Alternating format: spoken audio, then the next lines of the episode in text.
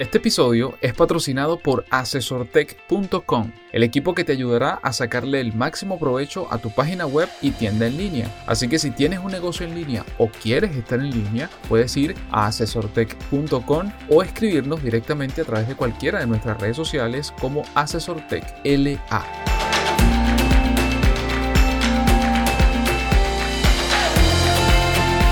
Bienvenido al podcast Noticias Asesor Tech. Mi nombre es Renier Chico y junto a Félix Bolívar te comentaremos la actualidad del emprendimiento, la innovación, las nuevas formas de trabajo y de lo que ocurre e impacta a los negocios en América Latina.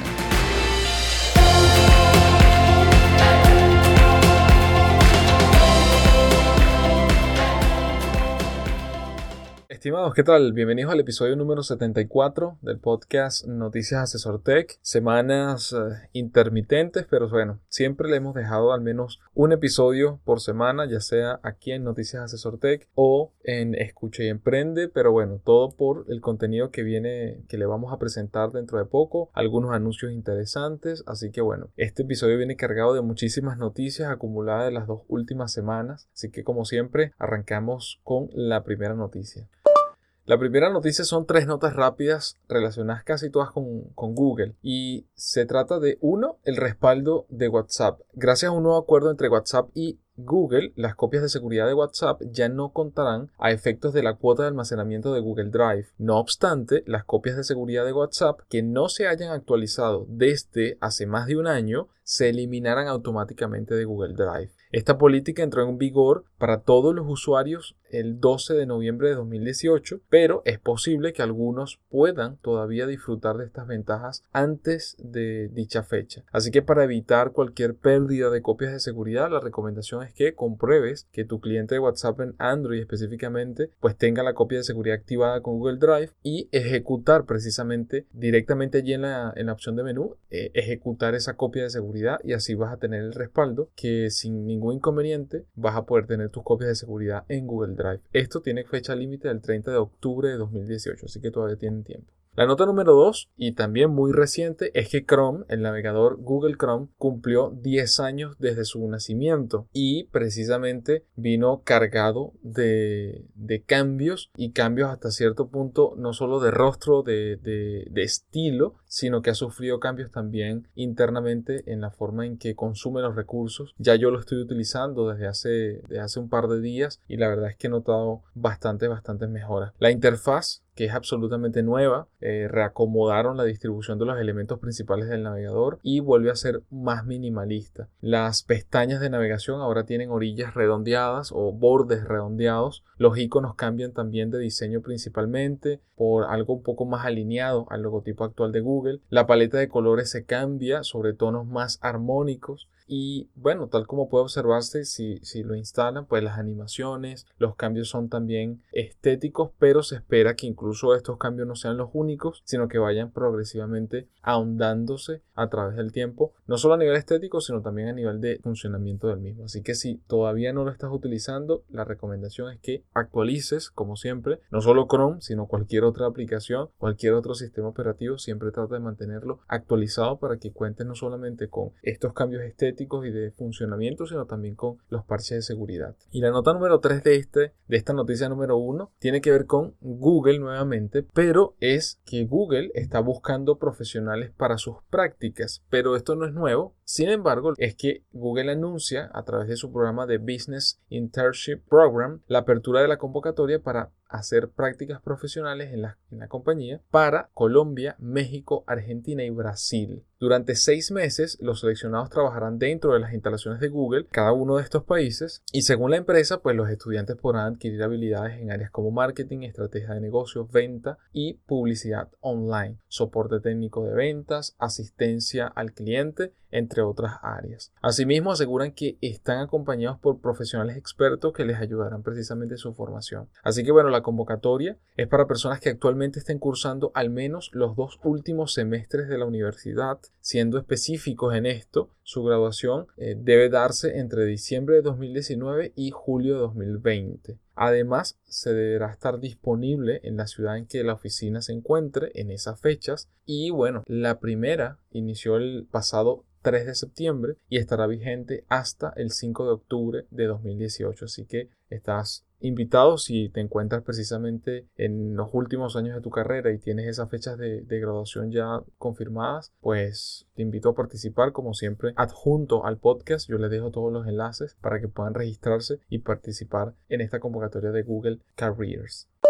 La noticia número 2 tiene que ver con emprendedores, pero estas son las razones por las cuales los emprendedores le urge tomar vacaciones. Es verano, como usualmente en todo el mundo, en la época de verano es cuando vienen las vacaciones, pero en general el enfoque acá es es verano, tiempo de vacaciones, sin embargo, muchas veces no es una opción viable para la mayoría de los emprendedores, dueños de startups o toda aquella persona que está iniciando su propio negocio. Este escenario representa dos grandes problemas para estas personas. El primero, de y el segundo de operación, ya que de acuerdo con un estudio hecho por University College London, se descubrió que excederse en las horas y carga de trabajo puede aumentar en un 33% el riesgo de experimentar un derrame cerebral y se incrementa la posibilidad de sufrir un ataque cardíaco hasta en un 13%. Así que pendientes con esto. De acuerdo con las empresas europeas que redefinen espacios de trabajo desde el año 2006 llamada Space, existen tres principales razones por las que los emprendedores no toman vacaciones. La número uno es el lado financiero. La cuestión del dinero es importante para todos aquellos emprendedores y dueños de pequeños negocios que están iniciando su negocio, por lo que su prioridad es conservar su liquidez de efectivo, por lo que evaden gastos como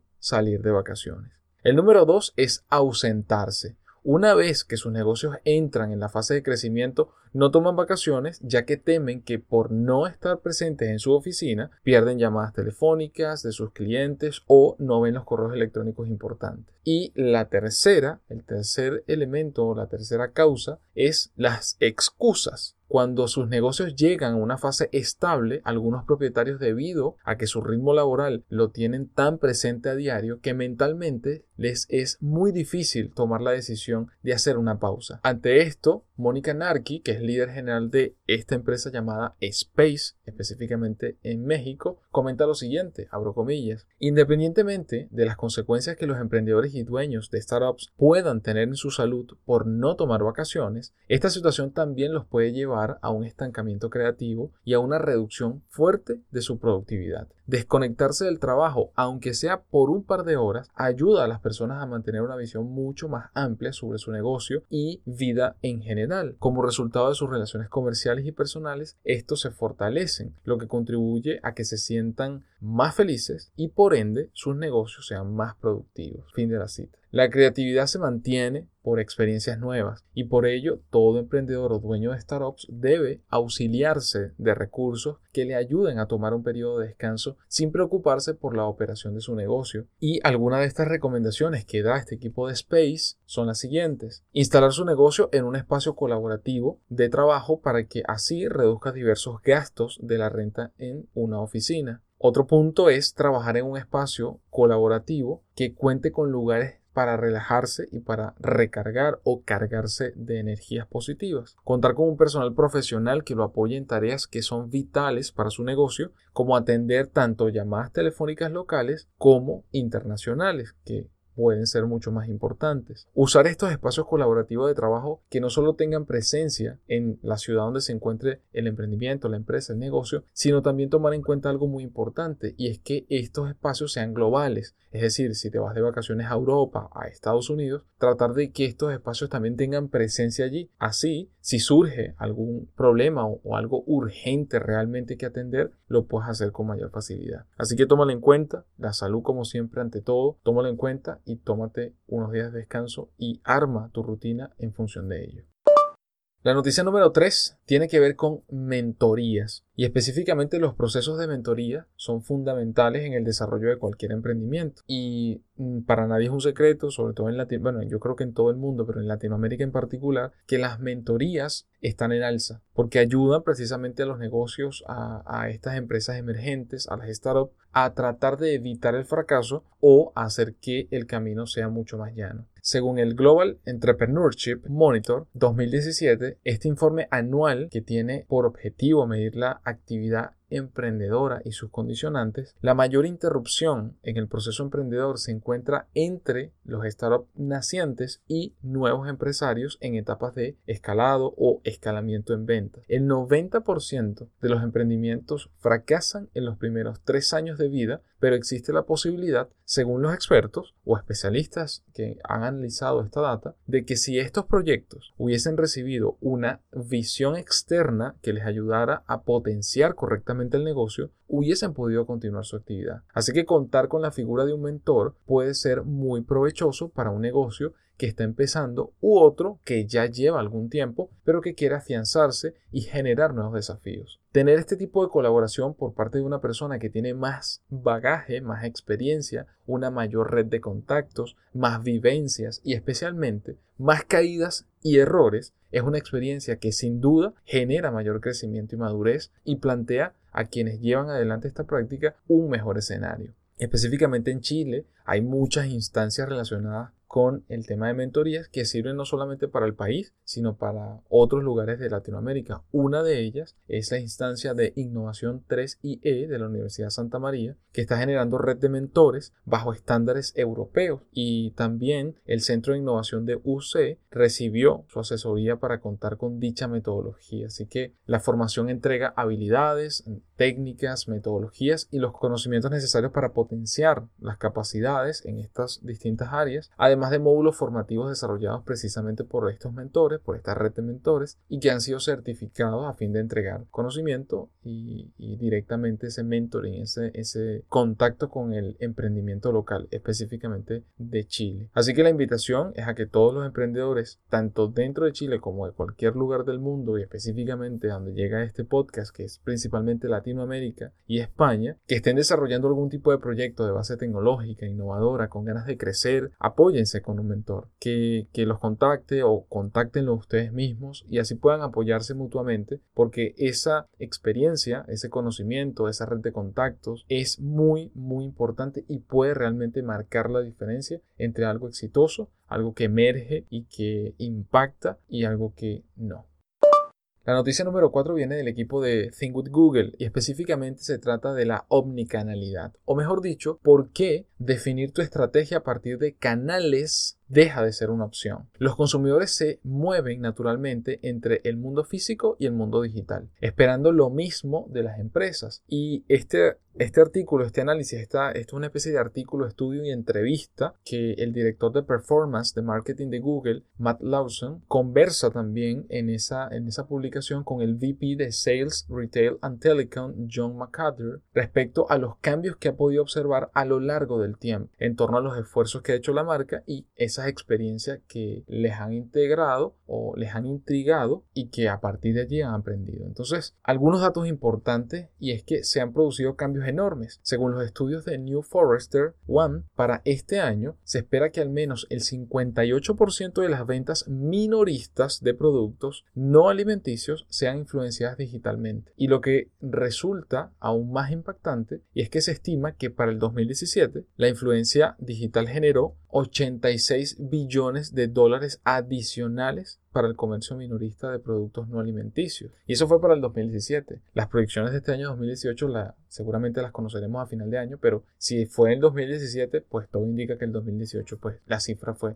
mucho mayor a 86 billones de dólares. En esta misma línea, solo durante el primer trimestre del año se registraron más de más cierres de tiendas del rubro, la fusión de aquellas empresas que hayan entendido ese, ese new retail que incluso se los mencionaba en el podcast anterior, donde esa fusión de lo mejor del mundo digital y lo mejor del mundo físico, aquellas que lo entendieron y hicieron los cambios apropiados, pues no entraron en esa estadística de cierre. Y si es así, pues genial. Y si lamentablemente eres parte, de la estadística, pero estás emprendiendo nuevamente, pues tómalo en cuenta. Para los comercios minoristas que cuentan con canales de comunicación tanto en el mundo físico como en el mundo digital, los dispositivos móviles han abierto una gran oportunidad. Si bien el trabajo a las tiendas físicas ha disminuido en un 60% en solo algunos años, cuando los consumidores deciden ir a la tienda, gastan más del 20% de acuerdo a diferentes estudios, impulsados en gran medida por los dispositivos móviles precisamente. Hoy estamos frente a clientes más educados, más decididos, más exigentes y que ya han hecho una investigación previa antes de llegar a la tienda. La realidad es que el consumidor de hoy interactúa más con tu marca en el mundo digital que de forma presencial. Y para ello no existe límite, o sea, no hay una división entre ambos mundos para muchos, se trata de un mundo sin límites. Así que en fin, la omnicanalidad y los micromomentos, las empresas que logren este acompañamiento van a tener éxito en el futuro y serán aquellas que precisamente descubran la manera de satisfacer las expectativas de estos nuevos consumidores que demandan experiencias fluidas,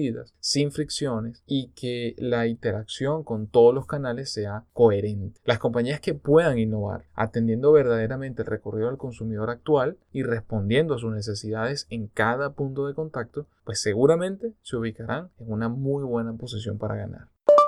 Y la noticia número 5, hasta cierto punto curiosa, interesante o prometedora, puede ser un poco de cada una, pero tiene que ver con empleados cyborg que encienden sus computadores con microchips en su piel. Cuando Patrick McMullan quiere un refresco, por ejemplo, en el trabajo, lo paga con un gesto de su mano, ya que él tiene un microchip insertado entre su dedo pulgar y el índice, y la máquina expendedora deduce inmediatamente el dinero de su cuenta. En su oficina es uno de los muchos empleados que han estado haciendo este gesto durante más de un año. Macmillan es presidente de Three Square Market, una compañía de tecnología que ofrece kioscos de autoservicio para hospitales, para hoteles y para sala de descanso de empresas. En agosto del año pasado se convirtió en uno de los aproximadamente 50 empleados de su sede que está en Wisconsin, Estados Unidos, que se ofreció como voluntario para inyectar un chip en su mano. La idea surgió a principios de 2017 y él comenta lo siguiente, abro comillas, cuando estaba en un viaje de negocio en Suecia, donde algunas personas llevan microchips subcutáneos para, por ejemplo, entrar en algunos edificios o reservar billetes de avión, es uno de los pocos lugares que he visto